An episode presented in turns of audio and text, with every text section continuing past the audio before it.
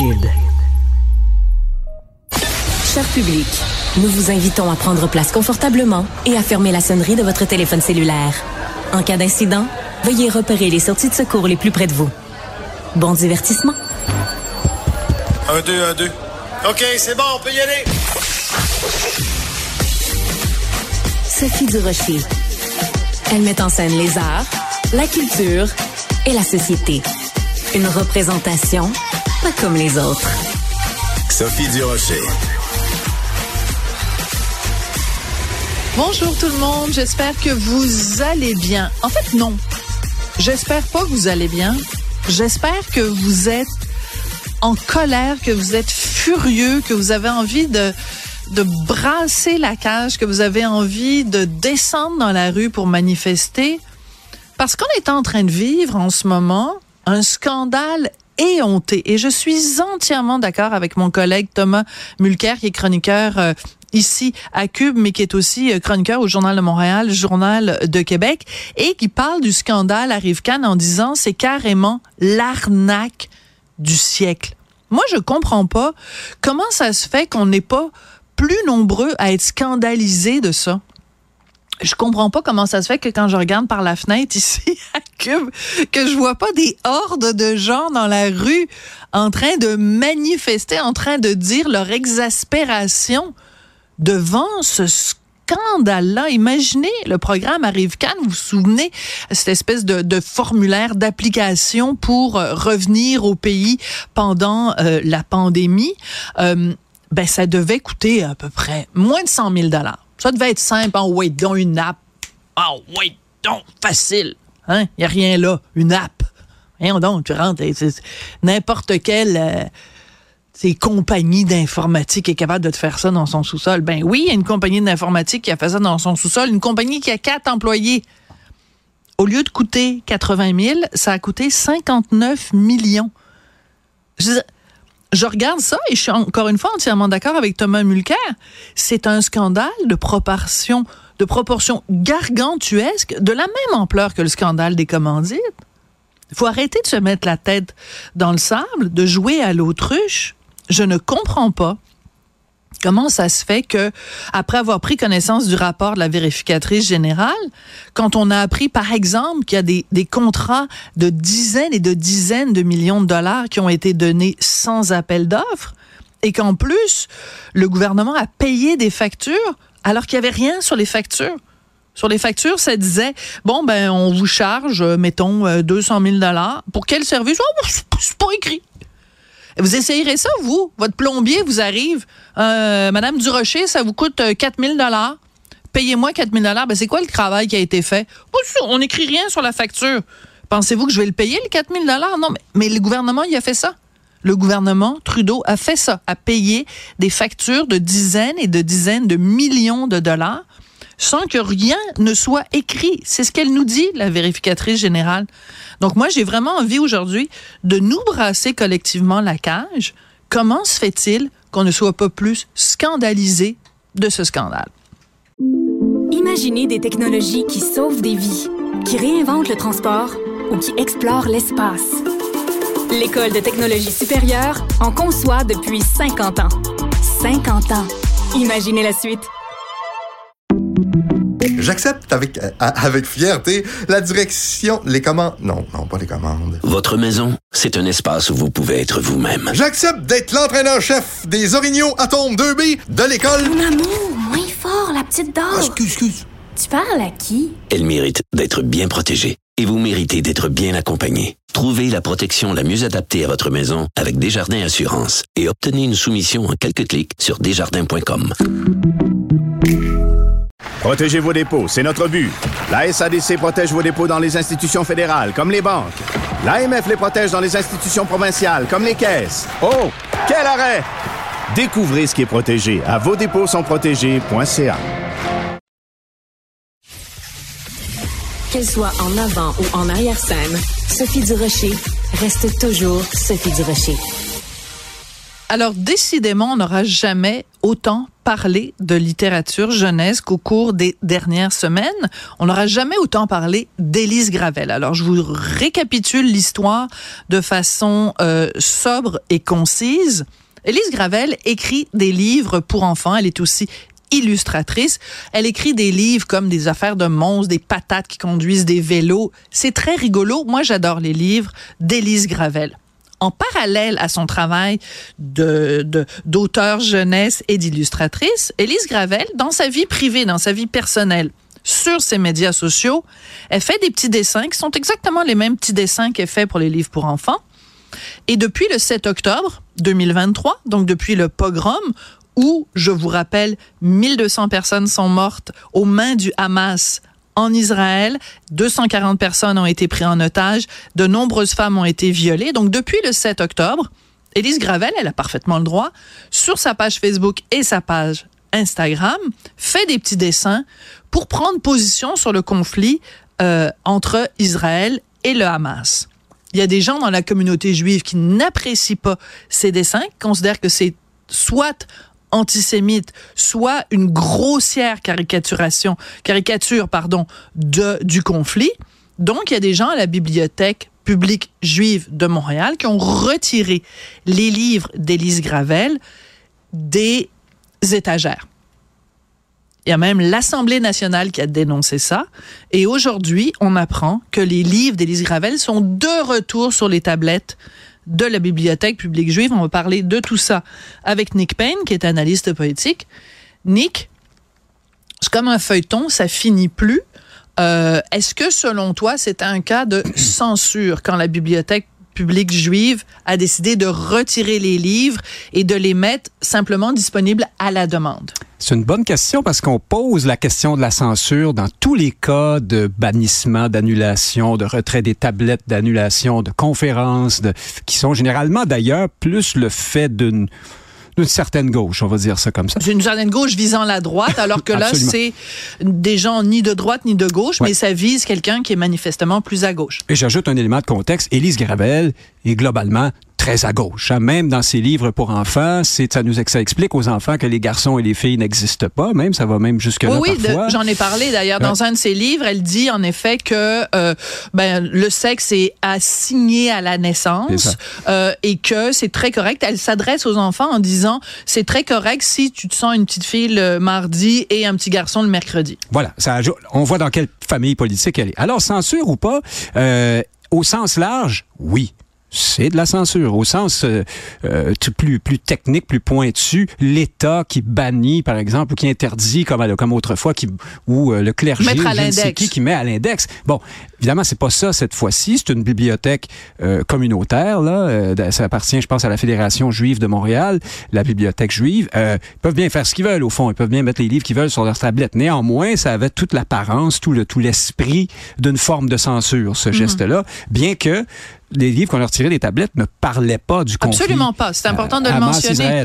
Voilà. Alors, c'était une forme, sans doute, euh, c'était une erreur, c'était une forme d'abus. La bibliothèque a publié, là, il y a quelques instants, donc, euh, un communiqué où, je sais trop, on fait une publication pour dire que, au fond, pour réitérer euh, son appui à l'idée de la liberté d'expression et tout ça, elle n'a pas parlé spécifiquement d'Élise Gravel, mais la presse a enquêté un petit peu, puis on a vu que les livres sont effectivement retournés sur les la Gazette en parle, Gazette aussi. CJD aussi en parle. Alors, ce qui est intéressant, c'est dans la, moi, ce que j'ai la Gazette qui est ouverte devant moi. Donc, euh, Elise Gravel a parlé à la Gazette et elle dit bien que mes, ben là je traduis de l'anglais évidemment, bien que mes publications sur les médias sociaux soient très critiques du gouvernement d'Israël et de ses actions, je n'ai rien contre la population israélienne, rien contre la communauté juive. Euh, je me tiens euh, fermement contre toute forme de discrimination et de racisme et bien sûr contre l'antisémitisme. Je critique des gouvernements et non pas des populations. Fin de la citation de Elise Gravel.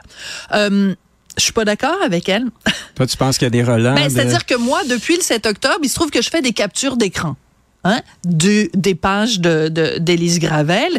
Et quand elle représente, par exemple, les événements du 7 octobre que je viens de, de vous décrire, et c'est un petit bonhomme qui représente Israël, et un autre petit bonhomme qui représente euh, euh, le, peuple palestinien, c'est pas trop clair, euh, qui donne un petit coup de pied de rien du tout à Israël et que Israël tombe sur le dos, Surréagit, hein? Ouais. surréagit, Comme le joueur de soccer et qui- pleure et pleure. Et là, euh, les États-Unis, l'Europe viennent en aide à Israël et Israël se plaint en disant euh, Palestine n'a pas été gentil avec moi. C'est pas antisémite peut-être, mais c'est un manque d'humanité envers les Israéliens. Alors quand elle dit je n'ai rien contre le peuple israélien, je pas sûre, je suis d'accord avec elle, Au parce minimum. que Oui, des minimum. femmes violées, des enfants euh, trucidés, des gens torturés, des gens kidnappés, euh, qu'elle représente, qu'elle banalise, qu'elle minimise, c'est comme des gens qui minimisent d'autres événements. C'est comme si quelqu'un disait, ben, le 11 septembre 2001, de quoi ils se plaignent les Américains? C'est une pichenote, hein.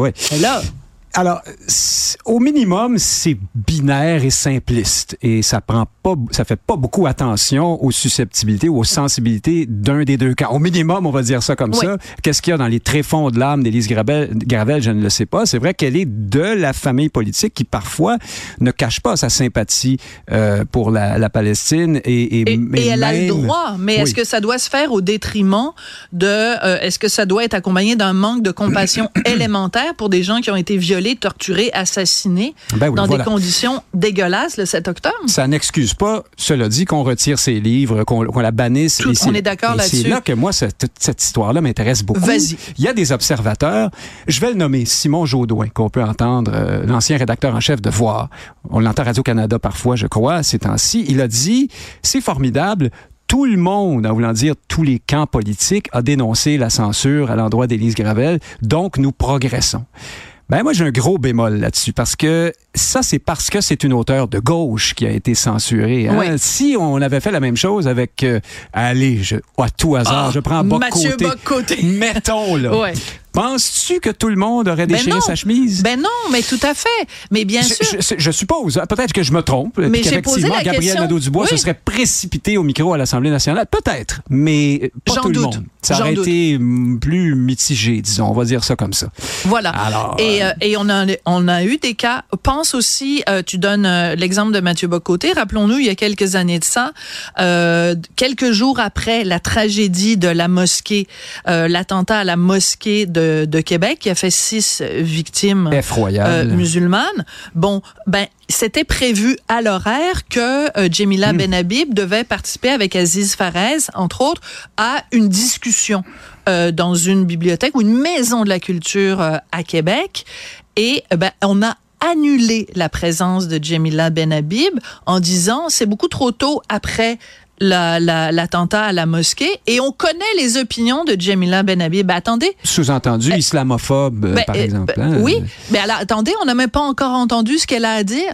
Donc, c'était un cas flagrant de censure. Je ne me rappelle pas qu'à ce moment-là, euh, la- l'Association nationale des éditeurs de livres se soit prononcée en disant c'est dégueulasse. Je me rappelle pas qu'à l'Assemblée nationale, quelqu'un euh, de Québec solidaire se soit levé pour dire c'est dégueulasse. Je me souviens de rien de tout ça. Donc, est-ce qu'il y a un deux poids, deux mesures au Québec? Euh, je- moi, je pense que oui. Et moi, je- moi qui ne me réclame pas euh, formellement de la droite, je sais bien qu'une certaine gauche pense que tout le monde qui pense pas comme elle est forcément au mieux à droite, au pire à l'extrême droite et pire encore. Euh, même si ces catégories-là binaires ne m'intéressent pas, je suis bien obligé de constater que euh, c'est seulement quand ça touche la gauche que tout le monde critique. Autrement dit, la droite, ce qui, les gens qui sont vus comme de droite par la gauche sont tout à fait capables de défendre la gauche lorsqu'elle se fait censurer. Et c'est moins le cas à l'inverse. À l'inverse, et euh, je tiens à le dire, mais je veux pas, mais, mais j'ai écrit moi-même une chronique. Alors que je suis beaucoup plus, tu sais, je, je pense évidemment pas la même chose Tu trouves qu'Élise Gravel. Gravel dit des inepties et tu l'as défendu quand même? Et j'ai défendu quand même euh, euh, son, le droit que ces livres restent et j'ai pointé du doigt la, la bibliothèque publique juive en disant vous auriez pas dû faire ça parce que c'est un cas de, de, de, de culture de l'annulation. Je veux finir avec quelque chose, mon très cher Nick. Je vois tous les articles presque de, journaux qui disent la seule chose qu'elle a fait, Élise Gravel, c'est montrer de la compassion pour le peuple palestinien. Ces gens-là oublient de rappeler quelque chose que pourtant Marc Cassivi avait écrit dans son texte, dans la presse, c'est que dans un de ses dessins, elle a fait une affirmation où elle disait toutes sortes de raisons pour lesquelles on devrait euh, ne pas appuyer Israël dans, dans ce dossier-là, dans le dossier contre le Hamas. Et une des raisons qu'elle donnait, c'est qu'elle disait, il y a en Israël la plus grande banque de, de au monde, constituée de peau exclusivement de Palestiniens. Il s'est avéré que c'était totalement faux. Elle a donc retiré par la suite cette image-là. Mais quand tu as, vas jusqu'à propager des trucs, ça sent l'antisémitisme à plein nez. Ça, là, dire ça, dire en Israël, là, ils ramassent la peau des ah Palestiniens, ça, ça fait penser à quoi, Nick? Ben, c'est le phénomène de la, chambre d'écho aussi. Hein, non, mais c'est aussi, ça fait penser à, la propagande nazie dans les années 30 où on représentait les juifs comme ça avec leur gros un nez un nez croche puis qu'on on, créait toutes sortes de mensonges pour dire ben là ils mangent des bébés puis ils font ci puis ils font ça et cette femme là a fait ça oui, mais malgré tout ce que tu dis, moi, si je suis un enquêteur ou un avocat, je ne peux pas affirmer avec certitude qu'Élise Gravel donne dans l'antisémitisme ou l'antisionisme. Je, je, constate une, une, proximité dans le discours, comme tu viens si bien de l'établir, mais je peux pas aller. Moi, j'irai pas aussi loin que toi, mais c'est vraiment par euh, parce que je ne m'en sens pas la compétence. Mais néanmoins, on voit très bien où elle loge, on voit très bien dans quelle sorte, j'y reviens, de chambre d'écho elle évolue pour s'être rendue à des extrémités comme celle-là. Bon, leur tirer le dessin, mais c'est bien évident que c'est un point de vue euh, binaire, campé d'un côté des choses. Oui, mais... La fameuse compassion, euh, allez, là, faut, faut arrêter avec ça. Mais c'est parce qu'on dit, elle a retiré le dessin, mais imagine, je veux dire, mettons euh, Éric Duhem ou quelqu'un, ou Pierre Poilièvre dit une énormité sur ses médias sociaux. Penses-tu qu'on va dire après, ah ben c'est pas grave, on lui en tiendra pas rigueur, il l'a retiré. Ben voyons donc, on martèlerait ça, puis on taperait là-dessus sur le clou pendant des semaines et parce des semaines. s'est aperçu que c'était pas payant, mais que peut-être qu'au fond, il pense alors encore. pourquoi, pourquoi ce deux poids, deux mesures avec Élise Gravel? C'est ça la question que je pose. Merci beaucoup, Nick Payne, de participer à la réflexion. On va réfléchir à ça. Avec nous. Merci beaucoup, Nick. Bonjour, je peux prendre votre commande? Oui, je vous prendrai le sandwich, le délice du Sud. Par contre, j'enlèverai le poulet, l'ananas, les oignons puis le fromage feta. Votre auto, c'est un espace où vous pouvez être vous-même. Euh, donc vous voulez juste le, le pain et la sauce? Oui, monsieur. Elle mérite d'être bien protégée. Et vous méritez d'être bien accompagné. Trouvez la protection la mieux adaptée à votre auto avec Desjardins Assurance et obtenez une soumission en quelques clics sur desjardins.com. Les rencontres de l'art. Lieu de rencontre où les idées se bousculent. Où la libre expression et la confrontation d'opinions secouent les conventions. Des rencontres où la discussion procure des solutions. Des rencontres où la diversité de positions enrichit la compréhension. Les rencontres de l'art. Alors, vous l'avez vu évidemment récemment dans les nouvelles, le gouvernement du Québec s'entête à ne pas passer de 0.08 à 0.05 comme le réclament pourtant tant de gens. C'est là-dessus qu'on va réfléchir avec Jean-François Barry. Bonjour Jean-François. Allô Sophie. ça n'a pas, pas, passé ce matin. Euh, C'est ça. Comprends-tu l'entêtement du gouvernement, toi? Non, je le, je le comprends pas. Puis je vais être super honnête et transparent. la première fois que j'ai entendu parler de ça, je pense que j'étais au micro de Cube euh, en remplacement de Mario Dumont. Puis j'étais comme de l'avis de dire Oh, laissons ça à 0.08. Là. À un moment donné, on peut-tu nous laisser vivre des règlements puis des règlements? Tu je trouve que des fois, on, pour euh, quelques cas, on met des règlements, puis là, on peut plus rien faire. À un moment donné, il faut laisser place au jugement et à la liberté des gens. Mais, mais ce que j'avais pas compris, comme il faut, c'est que dans le fond, on va pas plus avoir un, un, procès à 0.05. Ça va être comme une contravention. Comme, euh, comme si on fait un excès de vitesse. Donc, ça va être un avertissement avec, avec une amende. Puis là, tu te dis, OK, et pourquoi pas? Parce que le reste du pays l'a fait. Ben voilà. Les autres provinces. Le Québec est la seule. C'est important de le mentionner. Excuse-moi de t'interrompre, euh, Jean-François. T'interrompre. C'est que euh, le Québec est la seule province qui reste à 0.08. Euh, donc, mhm. toutes les autres provinces, c'est passé à 0.05. Il y a même euh, la Saskatchewan qui est à 0.04. Donc, euh, fait que les autres, ils vont encore plus loin. Fait que donc, entre, 0.05 et 0.08, ce serait un avertissement. Ce serait une contravention, dans le fond. Puis, je me dis, euh, et là, il y a des statistiques qui commencent à, sortir dans les autres provinces. Ça a fait baisser le nombre d'accidents sur les routes. Fait que tabarouette, si, si ça permet de faire ça, je me dis, pourquoi pas y aller? De toute façon, de un, c'est pas parce que tu arrives à 0.06 que tu vas te faire arrêter automatiquement. Je veux dire, il faut quand même que le policier t'arrête pour une raison. Là. Il, il, c'est pas parce que tu vas 122 sur l'autoroute que tu vas te faire arrêter. Donc, il va, ça va peut-être t'arriver, mais peut-être que ça t'arrivera pas non plus. Il faut pas, faut pas capoter avec ça. Mais moi, je trouve que ça enverrait un très fort signal dans l'opinion publique, dans notre façon de voir l'alcool et la route et le volant. C'est ça qui est le plus important. Mais aussi, on va se le dire, qu'est-ce qui fait le plus? On fait tous des petits excès de vitesse. Qu'est-ce qui fait le plus réfléchir? C'est quand tu as une contravention. Ben oui, la fois où tu te fais pogner. Le, pendant un petit bout, Tiens les fesses serrées. Hein? Ou tu t'en vas sur l'autoroute, puis là, oh, il y a une police qui fait aller ses gyrophares, puis tu penses que c'est toi qui l'a pogné. Puis finalement, c'est l'autre en avant. Soulagement. Mais, après, tu fais attention. Tu, descends-tu? Ben, exactement. Et voilà.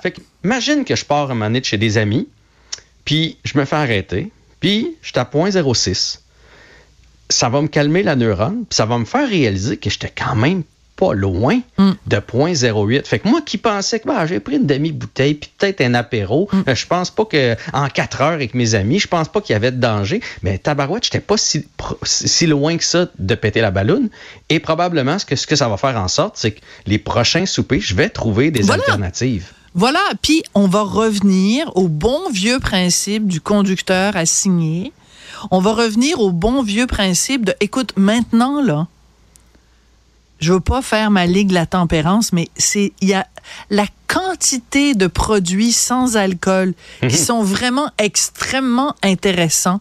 Est-ce que vraiment, quand tu sors, tu es obligé de te pacter la fraise? Tu peux, le, la fois où tu dois prendre le volant, faire une association euh, volant égale, mettons, atypique. Puis là, ici, je suis mhm. pas là pour faire la publicité pour un produit ou un autre, mais non, mais ce que je veux dire, c'est que c'est parce que celui-là, c'est le plus connu parce que c'est bon, Étienne Boulay qui est derrière ça. Mais, mais honnêtement, il y en a plein. Je te donne un exemple. L'autre jour, je vais euh, à l'épicerie et je vois un produit que je n'avais jamais vu avant de de l'eau gazeuse à l'eau d'érable. Je me mhm. suis dit, bon, on va encourager ça. C'est un produit québécois, puis tout ça. Bon, je veux dire, si t'aimes pas le Perrier, OK, parfait, prends un produit comme celui-là, super désaltérant, à l'eau d'érable. En plus, c'est un produit québécois. il y en a plein. Tu peux faire ça, tu peux prendre un faux gin tonic, tu peux faire... Il y a plein d'alternatives. C'est qu'on a le, réflexe de tout le temps faire ça quand on mange. C'est incroyable. je vais te donner un exemple bien précis. L'autre jour, on avait mal mangé, genre le vendredi soir. Le samedi soir, on a un souper chez des amis. En montant, on fait comme, oh, hey, à soir, le vin, on va y aller mollo parce que ça rentrera pas. Mm. Mais finalement, finalement, on, en a pris quand même. Puis là, à un moment donné, moi et ma blonde, on a fait OK, lequel qui va conduire? Puis là, l'autre, qui a continué. Puis là, le dimanche, on filait encore mal. Fait qu'il faut changer ce rapport-là à l'alcool de dire je vais prendre un verre d'eau. Sais, on est-tu vraiment obligé d'enfiler, puis de, quand on est un autre, de s'assurer que le verre sera jamais vide? Il y a un verre vide, tu remplis, tu remplis, tu remplis. On peut-tu changer notre rapport à ça, puis dire, on a un souper avec des amis, ça a été festif, puis j'ai pris rien, ou j'ai pris une bière. On peut-tu faire ça? Voilà. Mais ça, c'est très intéressant qu'on parte de la discussion sur le point 05 pour en arriver à une discussion sur ce que c'est recevoir à souper. C'est-à-dire que quand tu reçois à souper, tu devrais avoir une, euh, une conscience pour tes invités. C'est pas vrai que la réussite de ton souper tient au fait à la quantité de bouteilles vides que tu vas avoir à la fin de ta soirée. C'est pas vrai. Le plaisir non plus. Le plaisir non plus, la ah, qualité de l'amitié, puis tout ça. Non, c'est pas dépendant de ça. Puis je vais donner, je vais lever mon chapeau aux jeunes là-dessus parce que souvent on est sévère avec les jeunes. Mais moi, là, tu sais, maintenant qu'on a mis avant 22 ans, ils peuvent pas prendre une goutte. Absolument, oui, c'est tolérance zéro, ouais. Ils se trouvent des alternatives, ils se ah trouvent des chauffeurs et ça ne les brime pas. On dirait que nous, on l'a connu l'époque, parce que moi j'ai connu ça, mon père la bière entre les jambes. Hum, hum, hum. Puis là, on est passé à l'autre extrême. Puis là, on dirait qu'on veut pas. On fait comme, hey, on a toujours pu conduire avec un verre dans le nez, un minimum. Vous allez quand même pas me l'enlever. Mais c'est de où que ça tient, cette histoire-là? Au contraire, il faut évoluer. Puis ça permet de sauver des vies, d'amener ça, puis de faire réfléchir les gens, mm. puis de faire en sorte que tu te dises, hey, d'un coup, je pète le point 0,5, tu sais, que ce soit encore plus sévère. Ben, il faut y aller. Moi, je pense qu'il faut y aller. Puis leur excuse des régions, là, oh, Non, c'est ça. C'est ça, parce qu'après, les gens disaient, oui, mais tu sais, euh, t'as juste à prendre un taxi. Ouais, mais c'est sûr que si t'es en région puis que t'habites euh, à 45 minutes du moindre restaurant et tout, c'est sûr que tu même pas pour prendre un taxi à chaque fois que tu sors ou que tu t'en vas voir euh, tes amis. Mais, mais si t'es un couple, tu décides avant de partir, il y en a un des deux qui boit pas ou qui boit beaucoup moins que l'autre. Mm-hmm. C'est de prendre conscience de ça. Puis c'est pas pour des raisons de morale, c'est pas par puritanisme c'est pas pour euh, ben, pour, pour de tuer la joie, c'est pas ça, c'est as-tu vraiment envie de prendre la chance de frapper quelqu'un et de le tuer? C'est vraiment c'est à ça qu'il faut penser là, c'est clair net. Fred sec comme ça, là. Est-ce que tu as envie vraiment, pour le plaisir d'avoir fini la bouteille de Pinot Noir, est-ce que ça vaut la peine de te regarder dans le miroir et de te dire, Aujourd'hui, parce que j'ai pris un verre de pinot noir pour accompagner le petit gratin dauphinois avec le gigot mhm. d'agneau, j'ai tué quelqu'un ou j'ai blessé quelqu'un grièvement. Est-ce que ça vaut la peine? Assurément pas. Ou juste de se dire, tu sais, il reste ça dans la bouteille. Ah, je vais la finir est-ce que ça vaut la peine pour un Ah, je vais la finir, d'un vin peut-être même pas si bon que ça, par principe de la finir, de prendre, de prendre la chance? Parce que là, aujourd'hui, on fait pas la morale à personne. Non. Je suis certain que j'ai déjà pris le volant. Ben, certainement. j'aurais pas dû. J'ai pas d'alcoolomètre. Euh, alcomètre. Éthylomètre. Éthylomètre. Dans, me semblait que ça se disait pas. Dans ma voiture, là, pour me tester, mais tu sais, on a tous déjà fait ça. Ah, ben, je l'ai fait moi aussi, Jean-François. d'après moi, je suis correct. mais il faut arrêter de faire ça. D'après moi, je suis correct c'est ça qu'il faut. Puis s'il faut le ramener à 0.05 pour faire réfléchir les gens, apprendre ça. Donc, on ne comprend pas, ni toi ni moi, l'entêtement du gouvernement à rester à 0.08. Ouais. Ça doit être la société distincte, c'est sûrement ça. Merci beaucoup, Jean-François. Oui, on, s'en reparlera. Il y a bien des choses qu'on ne comprend pas de la CAQ de ce temps-là, mais ça, c'est une autre chronique. Les cocktails, on ne comprend pas non plus. les cocktails, c'est peut-être pour ça. Oh, Ils veulent garder des cocktails oh, pour le les cocktails à 100 Merci beaucoup, Jean-François. Salut, à demain. Professeur Duduche. Avec elle, pas de retenue. Ça fait des années que j'ai beaucoup d'admiration pour Sophie Stanquet parce que c'est une grande défenseur de la langue française. Vous la connaissez bien sûr, elle est animatrice radio, chanteuse, comédienne. Mais là, je la reçois aujourd'hui pour parler d'une histoire, mais à dormir debout, qui lui est arrivée, qui vous a été racontée en partie dans le Journal de Montréal, le Journal de Québec en fin de semaine. Mais je voulais l'entendre de la bouche du cheval. Je déteste cette expression-là, mais euh, parce que euh, voilà. Bonjour Sophie. Sophie, euh, Sophie ben, bonjour. ben, écoute, je, je, t'envoie les fleurs pour la langue française. C'est gentil. Parce que tu es là et vraiment tu es toujours là pour défendre la langue française. Un grand merci. Ça fait ça fait extrêmement plaisir. Alors écoute, tu as fait dans les années 80 des chansons et là on est 40 ans plus tard et quelqu'un à un moment donné t'appelle et te dit quoi? Alors, ce qui se passe, d'abord, ça se fait par écrit. D'accord. Et on me dit, euh, est-ce que c'est vous l'interprète de l'amour d'une diva? Parce que bon, il n'y a pas beaucoup de, de Sophie Alors je dis oui. Il dit, écoutez, euh, je suis producteur en France. Euh, j'adore cette chanson euh, et, et, on aimerait la ressortir. Mais au départ, Sophie, j'ai pensé que c'était mon père qui me faisais une farce parce Alors, que il a passé sa vie à faire des farces. Il faut dire qui est ton papa à l'instant K. Oui alors moi au début, je, je me suis dit c'est pas drôle finalement. Euh, je laisse, je laisse ça. Je dois ça encore une farce de mon père et tout ça. Et ça reste comme, et ça reste comme ça. Et là, le temps passe et on s'écrit toujours. Et finalement, euh, Maxence Déon, qui est mon producteur, il me réécrit, il me dit voilà, euh, oui, je suis sérieux. Euh, voici, je vais faire une pochette, ça sera en vinyle, et euh, voici, euh, je suis prêt à sortir. Mais pour l'instant, il y avait des problèmes avec la Covid, et donc ça s'est pas fait. Et quand arrive un décès dans notre vie, ma mère est morte en novembre. Oui, mes condoléances d'ailleurs. Merci. Et on fait des bilans de vie, on fait mm. des bilans de tout, on se dit où est-ce que je vais? Arrive janvier, je réécris au producteur en me disant bon ben, est-ce que c'était une belle, c'est une histoire vraie? Est-ce qu'il est prêt à sortir le livre? Euh, Pardon, le livre, le, le, le, le, disque? Le vinyle, ouais. Et il me dit je vous attends, c'est prêt, on a finalement c'est sous presse. Venez faire le lancement. Et alors, alors attends, alors avant pour bien mettre en scène cette histoire rocambolesque, rocambolesque, un conte de fées total, on va écouter un extrait de L'amour d'une diva. Donc, euh, l'extrait que vous allez entendre est tiré du site même de Stima Records, même si maintenant on peut, évidemment, si on veut l'entendre, il faut le, le se procurer ce vinyle. Donc, avec, écoute, ton nom est là, Sophie Stanquet, ton visage et tout, la reine de la musique. Alors, on l'écoute donc, euh, L'amour d'une diva de Sophie Stanquet. Je suis la chatte, toi t'es le matou. Échec et mat, tu es maintenant mon fou. De toutes les femmes d'ici à Katmandou, je suis unique, précieuse comme un bichou. Alors, euh, on a fait écouter ça à certains jeunes membres de notre euh, notre équipe, et le mot membre est ici très approprié, oui. qui ont dit que c'était tout à fait euh, propice à du jogging horizontal. Oui, bah, de toute façon, c'est euh, c'est une c'est une chanson qui est très sensuelle. Euh, c'est la troisième naissance de l'amour d'une diva. En 83, c'est sorti.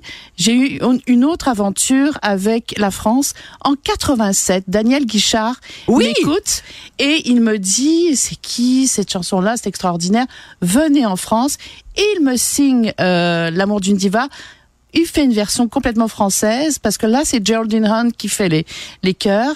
Et là en 2024 c'est une nouvelle version euh, de l'amour d'une diva. Donc c'est c'est la c'est c'est la troisième naissance. Et je l'ai fait en direct dans une dans dans une dans un magasin de disques de vinyle avec des spécialistes à Paris. Donc, alors, il faut, parce que là, tu sautes une petite étape. Donc, tu nous as raconté les courriels et tout ça. En janvier, tu relances. Ils te disent oui, oui, oui, Madame Stanquet, etc. Et là vient l'invitation d'aller à Paris parce qu'il faut faire la promotion de ce de ce Alors, vinyle. J'avais euh, à l'agenda deux choses, euh, c'est-à-dire le lancement parce que c'était en pré-vente, il est sorti le 14 février. Donc euh, dans dans chez ces spécialistes et aussi ça faisait plus de 30 ans que j'avais pas chanté. Et là, je devais chanter mes deux chansons, L'amour d'une diva, j'adore, avec accompagné de mon producteur. Et j'arrive euh, et c'est sûr que je m'étais préparée et je commence à chanter. Et après, il y a une file de spécialistes qui viennent me faire signer euh, mon disque je suis rentrée chez moi, j'avais envie de et ça n'arrêtait pas. Et pendant que j'étais dans le magasin, les gens disaient oui ça va alors euh, pour l'Allemagne on en vend encore. Sophie Stanquet on a encore? Euh, et puis et puis euh, donc euh, donc c'était comme c'est comme un rêve. Et la deuxième chose que je devais faire à l'agenda qui était prévue pour cette sortie là, c'est une émission de radio et ça j'ai envie de pleurer parce que euh, ils ont mis toutes mes chansons d'une heure. Elle va bientôt passer et l'animateur connaissait mes chansons par cœur. Ben voyons euh, donc. je me suis, je, je, je, n'en revenais pas. Alors ils ont passé, j'ai fait en tout dans ma carrière huit chansons et euh, ils ont passé les chansons et je voyais euh, l'animateur qui euh, chantait in vitro et qui chantait mais mon répertoire. Parce mais là ça fait ma troisième, mon troisième coup de foudre avec la France parce que Nicolas Perrac m'a écrit deux chansons. C'est drôle. Je suis en train en ce moment. Non mais c'est de la communion de pensée. Dans mon auto, en ce moment, j'arrête pas d'écouter du Nicolas Perrac, ah. qui est pas qui est pas tant connu que ça au Québec, mais je pars, le vol de nuit s'en va, direction ah, Et puis, euh, euh, So Far Away from LA. So away, from, LA, so, far ago from Frisco. Bon, euh, et donc, excusez-nous. Euh, une chanson que j'ai écrit, que qu'il m'a écrit, qui s'appelle "Je voudrais te dire, je voudrais te dire". Elle est de toute beauté. Euh, et donc, donc c'est un petit peu, c'est mon troisième mariage avec la France. Avec la France. Alors, moi, ce que je veux savoir, Sophie, c'est comment comment tu prends ça comme comme cadeau de la vie là, de de dire bon ta maman est décédée, tu as mm-hmm. décidé de reprendre ton mm-hmm. destin en main après avoir mm-hmm. fait un certain bilan en janvier et ça porte fruit. Il y a une leçon là, il y a, il y a, quelque chose à retenir de ça. C'est fou, je, je l'explique pas. Euh, J'essaye de, de me dire, euh, surtout quand j'ai vu que les gens signaient, que les gens m'applaudissaient, qui faisaient la queue, puis quand j'entendais, bon, c'est en Australie, euh, c'est en ce moment le numéro un. Dans les discothèques et tout ça, et dans tous les pays. Puis là, on m'envoie tous les jours l'Allemagne, on m'envoie. Euh, je trouve que c'est magnifique. C'est, je prends ça comme c'est. Et puis j'avais fermé la porte euh, à, à, la chanson euh, parce qu'à un moment donné, bon, j'avais eu des propositions, mais moi j'ai besoin. Je suis, une, je suis une femme de coup de foudre et ça me plaisait pas du tout. Donc là, revenir. Et puis c'était comme le vélo. Je suis rentrée en scène avec le micro. Et euh, ça, ça y est, je je je je j'ai pas eu de problème. Par contre, le trac, il était très présent. J'imagine. Parce que je me suis dit quelques années plus tard, euh, comment je vais être, comment je vais me sentir, comment ils vont me recevoir, comment ils vont me percevoir et tout ça j'ai pris ça avec beaucoup d'humilité et je tiens à le dire, à le prendre encore comme ça. Par contre, je n'étais pas préparée. Euh, hier, je suis arrivée, j'ai parlé à mon coproducteur euh, Raymond Duberger euh, parce qu'il faut qu'on là maintenant ça va être en téléchargement. Ah oui. Euh, pour l'instant, c'est euh, c'est un c'est en vinyle, mais euh, il y a une question d'alliance avec mon producteur français et avec Sony aussi pour le téléchargement. Donc, j'étais pas préparée, donc il faut que je regarde ce qu'il faut faire. Et là, c'est chouette parce qu'il y a des gens ici qui me disent quoi faire ou, ou j'ai eu plein de messages de, de gens du milieu qui m'ont dit, bon, quand tu reviens, il faudra que tu, tu fasses ça, ça. Euh, donc, tu te sens, tu te sens bien entouré. Alors, moi, je trouve ça absolument hilarant. Et tu l'as mentionné au début, tu pensais que c'était une farce de ton père ben qui nous a fait des farces à la télé pendant euh, des années à l'instant. Et ben, moi, je trouve que euh, la vie est quand même sacrément bien faite. Moi, je suis super fière de toi, Sophie Merci. Alors, l'amour d'une diva va te faire voyager 40 ans plus tard. Ça, je trouve ça absolument et, je, fabuleux. Je, souhaite que les gens, justement, c'est signé pour le monde entier et l'Europe. C'est pas signé pour le Canada et le Québec encore. Donc, ça devrait sortir très, très bientôt. Euh, Moi, ces histoires-là, ça me tue. Et tu gardes ça pour la fin, en plus. Ben... T'as le sens du, du punch, hein? On termine l'entrevue, et là, tu nous dis, c'est ah, ouais, les Québec et le Canada. C'est un Français qui est, qui est venu me, me, voilà. me, chercher. Et voilà, nul des prophètes en son pays, comme disait l'autre. Merci beaucoup, Sophie. Et je te souhaite Sophie. justement que ça signe rapidement pour le Québec. Oui. Et euh, le pays étranger qui s'appelle comment, là? Ah oui, le Canada. oui. Merci Pardon? beaucoup. What? Merci Sophie. Merci Sophie. Professeur Duduche. Avec elle, pas de retenue. Ça fait des années que j'ai beaucoup d'admiration pour Sophie Stanquet parce que c'est une grande défenseur de la langue française. Vous la connaissez bien sûr, elle est animatrice radio, chanteuse, comédienne. Mais là, je la reçois aujourd'hui pour parler d'une histoire, mais à dormir debout, qui lui est arrivée, qui vous a été racontée en partie dans le Journal de Montréal, le Journal de Québec en fin de semaine. Mais je voulais l'entendre de la bouche du cheval. Je déteste cette expression-là, mais euh, parce que tu, euh, voilà. Bonjour Sophie. Sophie, euh, Sophie ben, bonjour. Euh, ben, écoute, je, je, je t'envoie les fleurs pour la langue française. C'est gentil. Parce que tu es là et vraiment tu es toujours là pour défendre la langue française. Un grand merci. Ça fait ça fait extrêmement plaisir. Alors écoute, tu as fait dans les années 80 euh, des chansons et là on est 40 ans plus tard et quelqu'un à un moment donné t'appelle et te dit quoi? Alors, ce qui se passe, d'abord, ça se fait par écrit. D'accord. Et on me dit, euh, est-ce que c'est vous l'interprète de l'amour d'une diva? Parce que bon, il n'y a pas beaucoup de, de Sophie Stanquet. Alors je dis oui. Et dit, écoutez, euh, je suis producteur en France. Euh, J'adore cette chanson euh, et, et, on aimerait la ressortir. Mais au départ, Sophie, j'ai pensé que c'était mon père qui me faisait une farce parce Alors, que il a passé sa vie à faire des farces. Il faut dire Tout qui le est ton papa à l'instant. Oui. Il alors moi au début je, je me suis dit c'est pas drôle finalement. Euh, je, laisse je laisse ça je dois ça encore une farce de mon père et tout ça. Et ça reste comme et ça. reste comme ça. Et là le temps passe et on s'écrit toujours. Et finalement euh, Maxence Déon qui est mon producteur il me réécrit, il me dit voilà, euh, oui, je suis sérieux. Euh, voici, je vais faire une pochette, ça sera en vinyle. Et euh, voici, je suis prêt à sortir. Mais pour l'instant, il y avait des problèmes avec la Covid, et donc ça s'est pas fait. Et quand arrive un décès dans notre vie, ma mère est morte en novembre. Oui, mes condoléances d'ailleurs. Merci. Et on fait des bilans de vie, on fait des bilans de tout. On se dit où est-ce que je vais? Arrive janvier, je réécris au producteur en me disant bon ben, est-ce que c'était une belle, c'est une histoire vraie? Est-ce qu'il est prêt à sortir le livre? Euh, Pardon, le livre, le, le, le, le- le disque? Le vinyle, ouais. Et il me dit je vous attends c'est prêt. On a finalement c'est sous presse. Venez faire le lancement. Et alors, alors attends, alors avant pour bien mettre en scène cette histoire rocambolesque, rocambolesque, un conte de fées total. On va écouter un extrait de L'amour d'une diva. Donc, euh, l'extrait que vous allez entendre est tiré du site même de Stima Records, même si maintenant on peut, évidemment, si on veut l'entendre, il faut le, le se procurer ce vinyle. Donc, avec, écoute, ton nom est là, Sophie Stanquet, ton visage et tout, la reine de la musique. Alors, on l'écoute donc euh, L'amour d'une diva de Sophie Stanquet. Je suis la chatte, toi t'es le matou. Échec et mat, tu es maintenant fou. De toutes les femmes d'ici à Katmandou. Je suis unique, précieuse comme un bichou. Alors, euh, on a fait écouter ça à certains jeunes membres de notre euh, notre équipe, et le mot membre est ici très approprié, oui. qui ont dit que c'était tout à fait euh, propice à du jogging horizontal. oui, bah, de toute façon, c'est euh, c'est une c'est une chanson qui est très sensuelle. Euh, c'est la troisième naissance de l'amour d'une diva.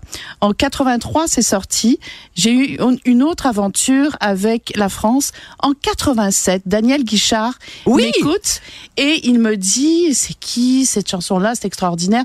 Venez en France et il me signe euh, l'amour d'une diva il fait une version complètement française parce que là c'est Geraldine Hunt qui fait les les chœurs.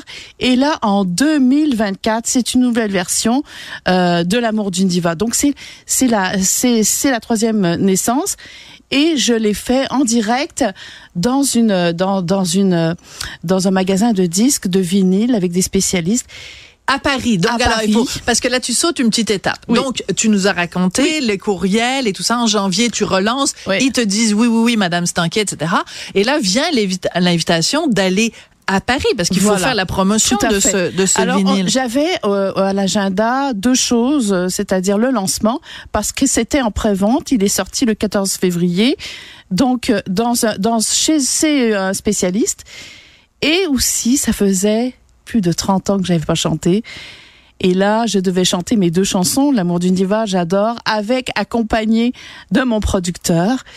Et j'arrive euh, et c'est sûr que je m'étais préparée et je commence à chanter. Et après, il y a une file de spécialistes qui viennent me faire signer euh, mon disque je suis rentrée chez moi, j'avais envie de et ça n'arrêtait pas. Et pendant que j'étais dans le magasin, les gens disaient oui ça va alors euh, pour l'Allemagne on en vend encore. Sophie Stanquet on a encore euh, et puis et puis euh, donc euh, donc c'était comme c'est comme un rêve. Et la deuxième chose que je devais faire à l'agenda qui était prévue pour cette sortie là, c'est une émission de radio et ça j'ai envie de pleurer parce que ils ont mis toutes mes chansons d'une heure. Elle va bientôt passer et l'animateur connaissait mes chansons par cœur. Ben voyons euh, donc. Donc je me suis, je, je, je, n'en revenais pas. Alors ils ont passé, j'ai fait en tout dans ma carrière huit chansons et euh, ils ont passé les chansons et je voyais euh, l'animateur qui euh, chantait in vitro et qui chantait mais mon répertoire parce mais là ça fait ma troisième mon troisième coup de foudre avec la France parce que Nicolas Perrac m'a écrit deux chansons. C'est drôle, je suis en train en ce moment non mais c'est de la communion de pensée. Dans mon auto en ce moment, j'arrête pas d'écouter du Nicolas Perrac ah. qui est pas qui est pas tant connu que ça au Québec mais je pars le vol de nuit s'en va ah direction Bahia. Et puis So Far Away from LA away from LA, so far ago from Frisco. Bon, euh, et donc, excusez-nous. Euh, une chanson que j'ai écrit, que qu'il m'a écrit, qui s'appelle "Je voudrais te dire, je voudrais te dire". Elle est de toute beauté. Euh, et donc, donc c'est un petit peu, c'est mon troisième mariage avec la France. Avec la France. Alors, moi, ce que je veux savoir, Sophie, c'est comment comment tu prends ça comme comme cadeau de la vie là, de de dire bon ta maman est décédée, tu as mhm. décidé de reprendre ton mhm. destin en main après avoir mhm. fait un certain bilan en janvier.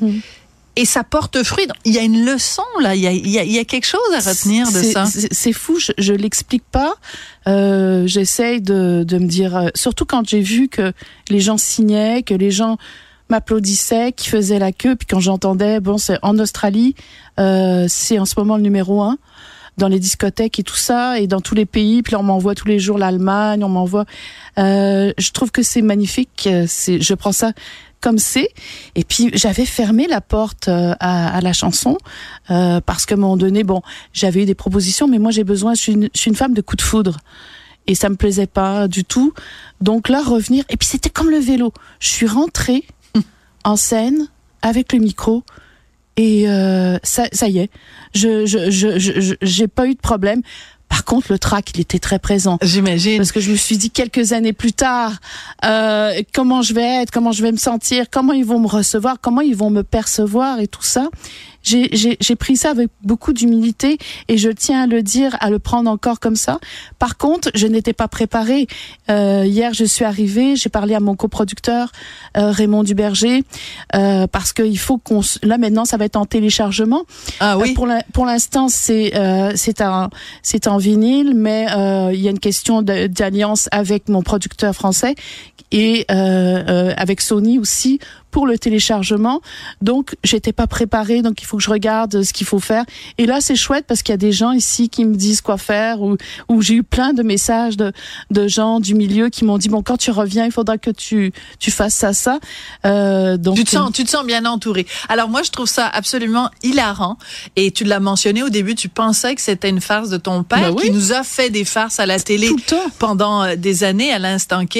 Et ben, moi, je trouve que euh, la vie est quand même sacrément bien faite. Moi, je suis super fière de toi, Sophie merci, Merci. Alors, l'amour d'une diva va te faire voyager 40 ans plus tard. Ça, je trouve ça absolument et, je, fabuleux. Je, souhaite que les gens, justement, c'est signé pour le monde entier et l'Europe. C'est pas signé pour le Canada et le Québec encore. Donc, ça devrait sortir très, très bientôt. Euh, Moi, ces histoires-là, ça me tue. Et tu gardes ça pour la fin, en plus. Ben, T'as le sens du, du punch, hein? On termine l'entrevue, et là, tu nous dis, c'est ah, ouais, les Québec et le Canada. C'est un Français qui est, qui est venu me, me, chercher. Et voilà, nul des prophètes en son pays, comme disait l'autre. Merci beaucoup, Sophie. Et je te souhaite justement que ça signe rapidement pour le Québec. Oui. Et euh, le pays étranger qui s'appelle comment, là? Ah oui, le Canada. Oui. Merci Pardon? beaucoup? What?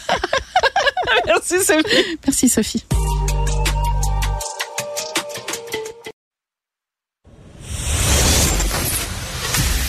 Sophie Durocher. Un savoureux mélange artistique de culture et d'information. Quand on parle de cinéma, on va dire oh le dernier film de mettons hein, le dernier film avec Caroline Néron où on va dire, euh, vous savez, le film là avec la comédienne ou avec l'autre, ou alors on va donner le nom du réalisateur ou de la réalisatrice. Pourquoi on donne pas le nom de la personne qui a écrit l'histoire? qui est à l'origine de ce film-là ou de cette série télé-là? Ça devrait être fait tout le temps. C'est en tout cas ce que pense Chantal Cadieux. Elle est présidente de la Société des auteurs de radio, télévision et cinéma. Elle représente donc 1600 membres. Elle a écrit aujourd'hui une lettre ouverte dans Le Devoir. Madame Cadieux, bonjour. Bonjour. Je suis entièrement d'accord avec votre lettre, Chantal. Euh, pourquoi vous avez ressenti le besoin de d'écrire ça aujourd'hui? Je pense que dans les dernières semaines, on a eu quelques cas de nos, membres qui étaient qui étaient déçus, qui étaient blessés de pas avoir été euh, nommés. Ou aussi d'autres collègues scénaristes, des fois, on voit ça passer, on voit passer. Euh, bon, on parle d'un film et les scénaristes sont pas mentionnés. Ça nous blesse toujours. Puis moi, je dis, là, moi j'ai écrit un film il y a 20 ans là. Et c'était la même affaire. Les scénaristes encore, c'est encore ça, c'est encore un, sujet qui nous qui nous bouleverse, qui nous qui nous fâche, où on se dit ben j'ai travaillé tant d'années sur un projet, tout à coup il, il est il, sort enfin sur grand écran, ou, puis on n'est pas mentionné, parfois oublié même dans des événements euh, entourant la, la, promotion du film. Ouais. Donc nous, touche beaucoup. Donc, dernièrement, il y a eu quelques cas qu'on s'est dit, ben, il faudrait peut-être à un moment donné que la Sartec, on, on, on veut être plus visible, euh, on veut que les gens connaissent notre métier, connaissent notre notre association aussi, notre syndicat. Dans le fond, c'est un syndicat d'auteurs. Mm-hmm. Et euh, donc, on s'est dit, il faudrait, il faudrait à un moment donné prendre parole. Et puis ça s'est fait là. là. Ouais. Donc, je fais partie d'ailleurs. Ben, j'ai déjà écrit une série télé il y a longtemps, donc je continue à être membre là, de la Sartec. Oh, c'est bon. Ben, voilà. Mais euh, donc, évidemment, quand on pense à vous, on pense aussi aux, aux séries télé. Là, je pense euh, une autre histoire, mémoire vive, etc. Donc, donc, mais euh, ce que vous décrivez par rapport au cinéma, on le vit aussi par rapport à la télé. On va dire, euh, mettons, euh, as-tu vu la dernière série avec Marina Orsini? Mais on va pas dire la dernière série de Chantal Cadieux. Donc, c'est, aussi une problématique parce que c'est comme si les, les histoires naissaient d'elles-mêmes. C'est comme une génération spontanée. Ah, pouf! Il y a une histoire, puis il y a personne qui l'a écrite, cette histoire-là.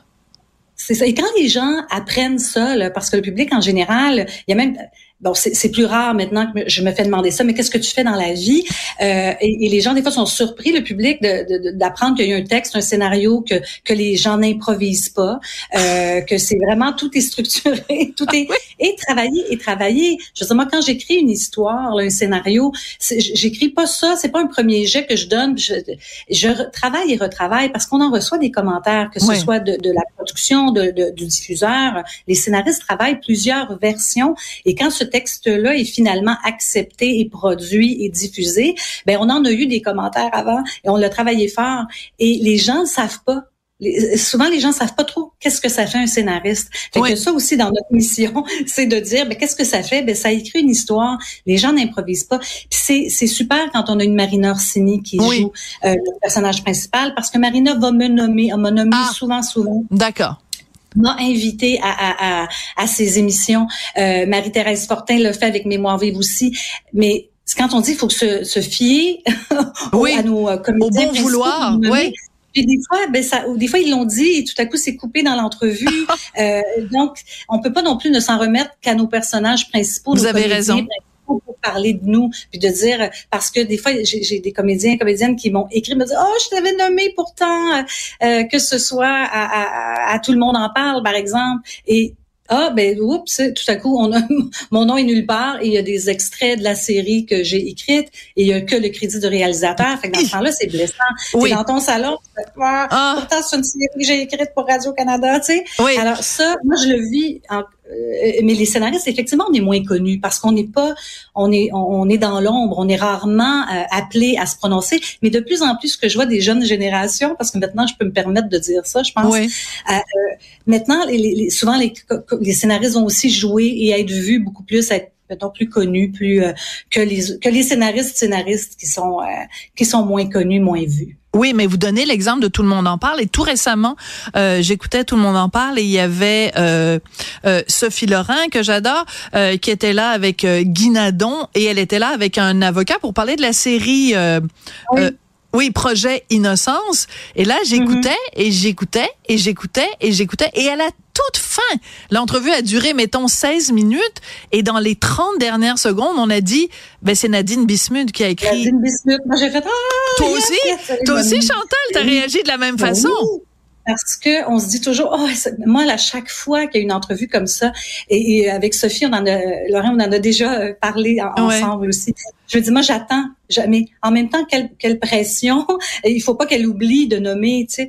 Et, et, et, mais j'attends ça. Mais c'est pas anecdotique, Chantal. C'est pas comme si, euh, mettons, euh, tu vas, tu gagnes un Oscar, puis t'oublies de présenter le gars qui a tenu la perche pour prendre le son. Non, c'est pas de ça qu'on parle. On parle de ben nommer le nom qui est qui est je veux dire, les mots qui sont prononcés viennent de quelque part. Donc, avant qu'il y ait un réalisateur qui le réalise, avant qu'il y ait un comédien qui les dise, avant qu'il y ait un producteur qui le produise, vous êtes le point de départ. C'est comme, euh, c'est comme dire un livre, il n'y a pas d'auteur.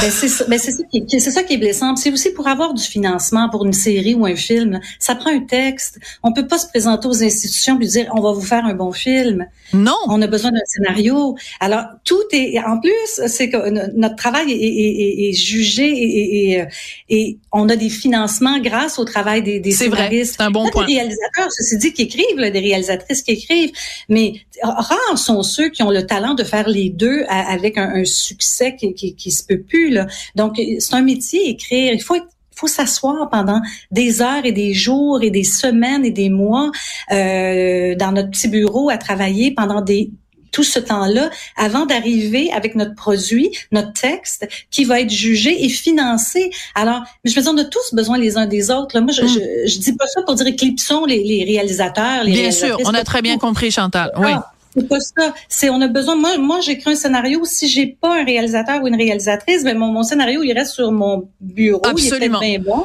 mais il, il ira pas. C'est pas comme écrire un livre. Pour avoir écrit des romans aussi, on écrit puis après on a notre éditeur et tout ça, mais euh, Alors, je dois, je dois mettre le mot dans votre scénario, je dois écrire le mot F-I-N, le mot fin, parce que l'entrevue est terminée, mais vous, avez- vous avez fait un très bon plaidoyer, Chantal Cadieux, présidente de la. Société des auteurs de radio, télévision et cinéma, la Sartec. Bravo pour votre lettre. Merci beaucoup. Merci à tout le monde qui a travaillé à l'émission d'aujourd'hui et à demain. Cube.